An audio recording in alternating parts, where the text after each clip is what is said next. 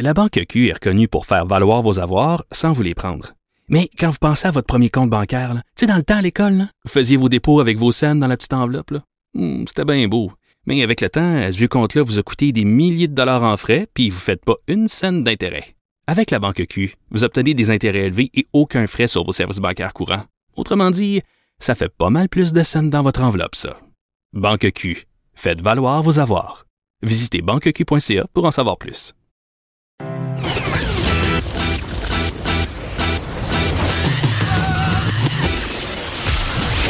Pour elle, il n'y a jamais de mauvaise question. De 13 à 15, Les effrontés. avec Geneviève Peterson.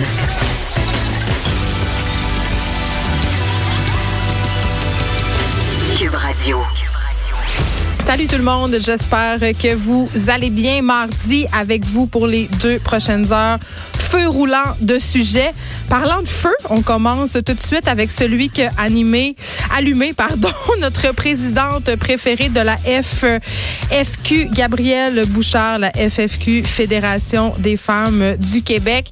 Elle est déjà venue ici euh, à l'émission aux effrontés, euh, Madame Bouchard, un peu plus tôt cette année.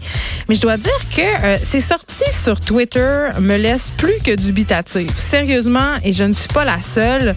Et là, euh, pour ceux qui n'ont pas suivi, puis évidemment, euh, je comprends que tout le monde euh, ne suive pas les élucubrations de Gabrielle Bouchard sur les internets. Euh, Elle y est allée ce matin d'un tweet assez incendiaire. Euh, J'imagine J'imagine qu'elle réagissait au meurtre de Marilyn, de Marilyn, pardon, Lévesque. Vous savez, c'est cette travailleuse du sexe qui a été assassinée dans un hôtel de Québec par un homme qui était en fait un ex-détenu, un homme qui avait assassiné sa conjointe euh, de façon assez sordide. On apprenait par ailleurs euh, ce matin euh, que les circonstances dans lesquelles cette jeune femme-là de 22 ans, Marilyn Lévesque, avait péri étaient un petit peu similaires à celles qu'avait connues l'autre victime de cet homme-là, que j'ai pas vraiment envie de nommer. Je trouve qu'on nomme beaucoup les meurtriers et très peu leurs victimes. Mais j'en parlerai par ailleurs de, de la façon... euh, on va faire un petit retour sur le, le- ce meurtre-là, ce meurtre de Marilyn euh, Lévesque, tantôt euh, au direct que je fais chaque jour à 14h30 euh, avec Julie Marcoux. Parce que ça met en lumière euh, plusieurs choses inquiétantes, selon moi, notamment la façon dont on traite les travailleuses du sexe, dont on les considère. Mais revenons au cas qui nous intéresse, le cas de Gabrielle Bouchard, bien évidemment. Euh, bon, donc elle est, allée d'un tweet qui faisait référence, euh, j'imagine, au meurtre de Marilyn Lévesque, comme je le disais. Je vous le lis pour être sûr de ne pas paraphraser, pour être sûr que vous avez bien les bons mots. Elle a dit les couples, les relations de couple hétérosexuelles sont vraiment violentes. En plus, la grande majorité sont des relations basées sur la religion. Il est peut-être temps d'avoir une conversation sur leur interdiction et abolition. Je sais pas euh, ce à quoi fait référence quand on quand elle, quand elle parle d'interdiction et d'abolition. Est-ce qu'elle parle du couple hétérosexuel ou est-ce qu'elle parle euh, des religions? Je pense qu'elle parle des religions, honnêtement, parce que je peux pas concevoir que cette femme-là ait eu l'inconséquence et euh, vraiment euh, le front, si on veut, d'aller écrire sur Twitter que les relations de couple hétérosexuelles devraient être bannies parce qu'elles sont majoritairement violentes. Euh, et vra- vraiment, ça suscite la controverse, comme d'habitude, comme c'est sorti. Et elle a continué deux heures plus tard en disant Bon, je l'ai, votre attention, là. Les féminicides est un enjeu. Elle a mal accordé euh, sa phrase en plus. Je- voulais juste le souligner. Les féminicides est un enjeu à prendre au sérieux. Ce n'est pas un drame familial. Les bons gars tuent aussi. La déshumanisation des femmes autochtones et femmes dans l'industrie du sexe tue. Les femmes au Leclerc sont traitées de façon inhumaine. Elle mélange un peu tout, Madame Gabrielle Bouchard, euh, dans ce tweet-là. Et vraiment, euh, moi, je la considère un peu comme la Donald Trump du mouvement féministe. Tu sais, euh, elle y va de tweets absolument incendiaires, erratiques. Euh, je, me posais même la question ce matin, je me disais, est-ce qu'elle a des problèmes de santé mentale? Parce que vraiment, c'est du grand n'importe quoi. Ça n'a aucun sens. Ces phrases sont incompréhensibles. Ça sort d'un chapeau. Et, et moi, je pose la question parce que comme féministe, ça m'interpelle parce que j'ai vraiment l'impression que ça rejaillit sur l'image du féminisme. Mais moi, ça fait pas mon affaire. La présidente de la FFQ, elle est supposée représenter ses membres, OK? Et je le sais pas, là, mais je ne pense pas que les membres, hein, du moins la plupart des membres, je ne pense pas que les membres de la Fédération des femmes du Québec endossent ces propos très, très, très maladroits. Et j'ai envie de dire euh, que depuis euh, la nomination de Mme Bouchard à la tête de la Fédération des femmes du Québec, c'est pas surprenant que la FFQ soit en perte de vitesse avec des sorties comme ça.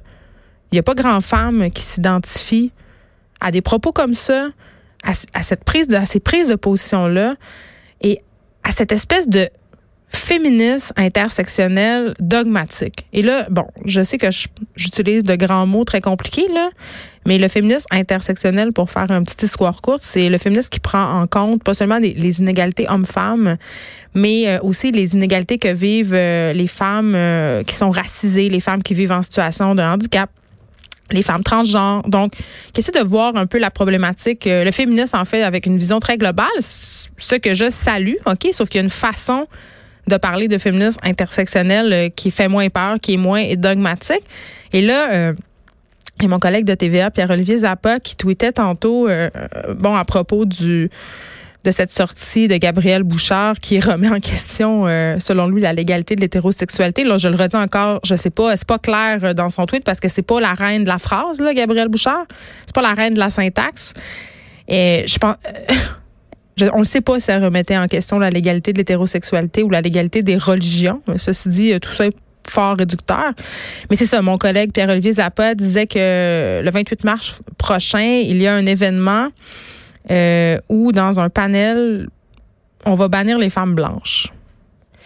Euh, et là, je sais, quand on entend ça, notre première réaction, c'est de dire ça n'a aucun sens. Si on inversait les rôles, ça serait jamais accepté. Euh, c'est une certaine forme de racisme. J'entends tout ça. Et je suis pas plus d'accord avec la façon dont ça a été apporté. Sauf que c'est important de parler de la notion de safe space, selon moi. Euh, et, la, de la question aussi du féministe de privilégier là, ce fameux féministe blanc. Et là, je suis pas en train de m'excuser d'être une féministe blanche, c'est pas ça. Sauf que c'est clair qu'au sein du mouvement féministe, les féministes blanches, on est privilégiés. Et c'est clair que euh, pour les femmes racisées, pour les femmes euh, qui vivent avec des handicaps, pour des femmes qui sont des travailleuses du sexe, donc qui font partie de des groupes qui sont marginalisés, qui sont victimes de discrimination, ça peut être une bonne chose de se réunir entre elles pour discuter des enjeux qui les touchent particulièrement.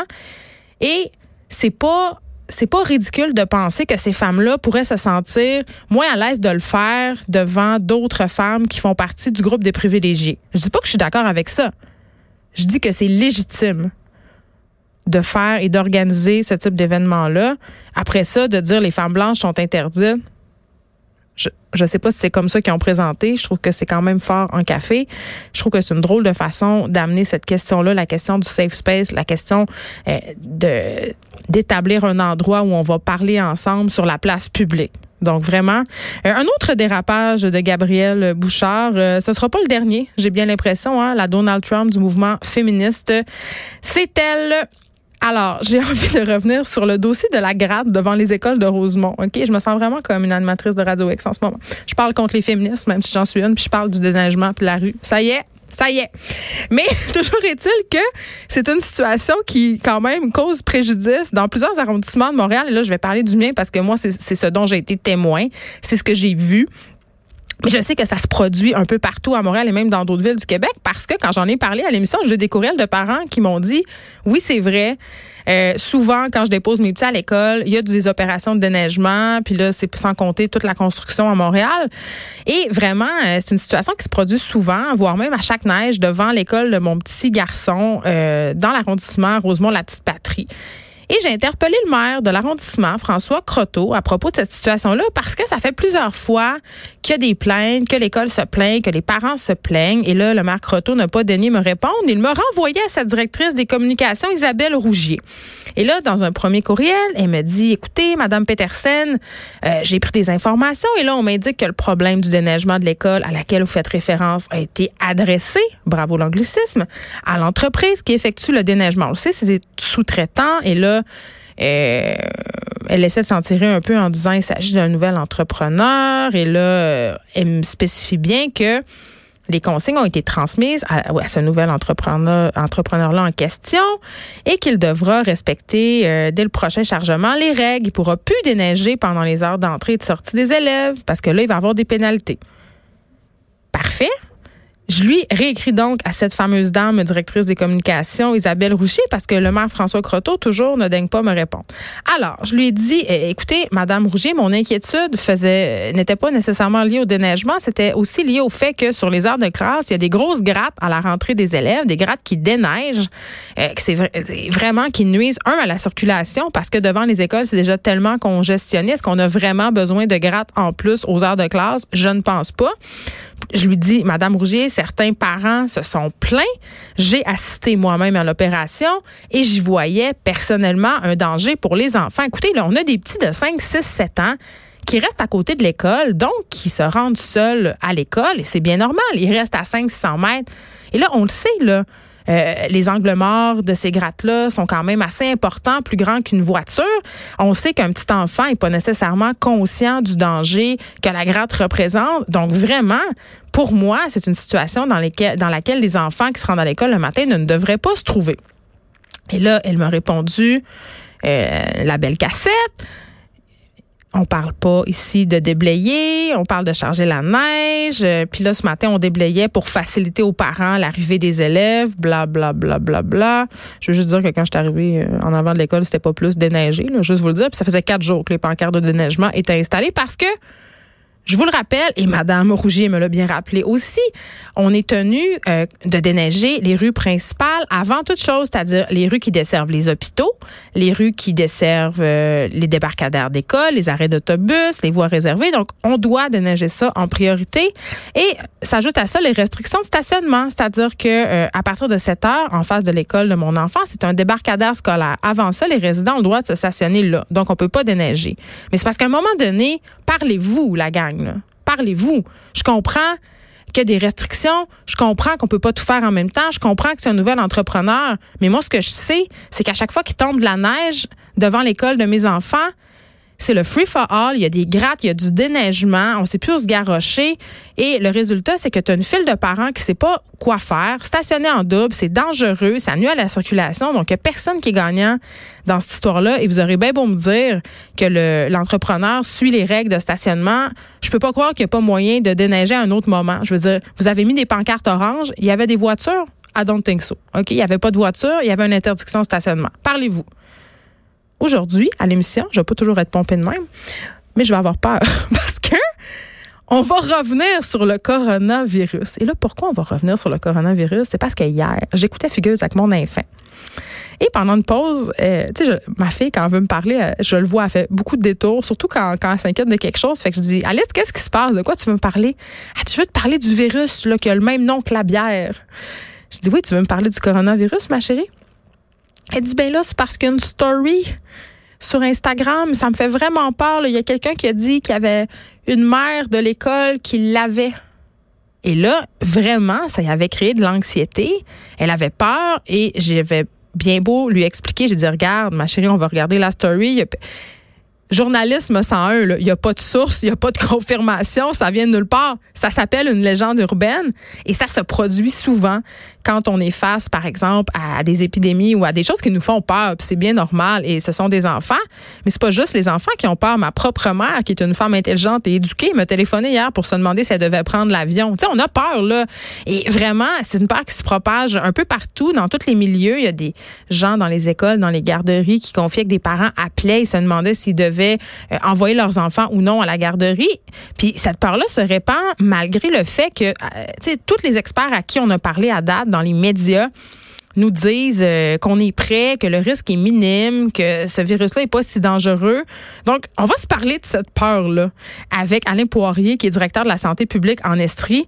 On, va, on va revenir aussi, euh, parce que ça nous fait du bien de l'entendre, sur la dangerosité euh, du coronavirus aussi mardi. Donc, c'est le jour de notre nouveau chroniqueur Martin Forgue auteur, journaliste indépendant. Si vous ne le connaissez pas, vous allez apprendre à le connaître ici. Aujourd'hui, il va venir nous parler de ce qui se passe à l'international. C'est son mandat aux effrontés. Et il va nous expliquer comment nos gouvernements font la guerre de nos jours. Parce que ça a beaucoup changé hein, depuis la baïonnette, on va se le dire. On va parler ensuite à Sébastien Potvin. Sébastien Potvin, il est connu comme la drag queen Barbada. OK? Euh, et il a répondu récemment sur Facebook à un texte de ma collègue Denise Bombardier suggérant que permettre à des dragues de côtoyer des enfants en garderie et dans les écoles leur créerait de l'anxiété quant à leur identité de genre et orientation sexuelle. Il y avait des choses à dire là-dessus. J'ai décidé de l'inviter pour euh, lui donner la chance de répondre à Madame Bombardier parce que je pense pas qu'elle va voir son statut Facebook. OK. Euh, on va revenir sur le débat qui fait rage par rapport à l'aide médicale à mourir euh, avec Richard Guillemette, fondateur du mouvement Citoyen Handicap Québec. Monsieur Guillemette, il croit qu'on devrait travailler davantage sur les mauvaises conditions dans lesquelles vivent certaines personnes qui vivent euh, en situation de handicap grave, parce qu'on sait euh, les personnes qui sont en situation de handicap grave sont largement au cœur hein, des discussions par rapport à l'aide médicale à mourir. Donc lui, ce qu'il prétend, c'est qu'on devrait travailler sur les mauvaises conditions de vie que ces personnes-là vivent plutôt que de leur proposer d'en finir avec l'aide médicale à mourir. C'est un point de vue quand même qui se défend et j'ai très hâte de l'entendre à ce sujet. On aura ensuite euh, une experte en gestion municipale euh, parce qu'on va parler des cafouillages et peut-être du manque d'expérience de l'administration Plante. Paraîtrait que ça peut coûter cher en politique d'être inexpérimenté. On va en parler avec Daniel Pilette. Aussi, on va faire un, une histoire que, en tout cas, qui moi me fait réagir et je pense que ça vous a fait réagir aussi parce que j'ai eu quand même une couple de témoignages après l'émission dans ma boîte euh, courriel.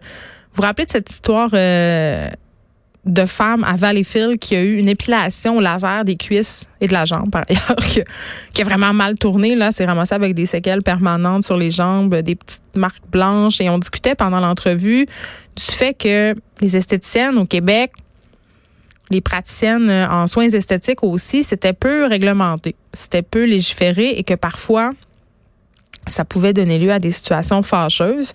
Bon, cette femme-là de Valleyfield, elle a eu des conséquences physiques, tu sais, qui sont des conséquences d'apparence. Donc, ça n'aura pas d'incidence sur sa santé.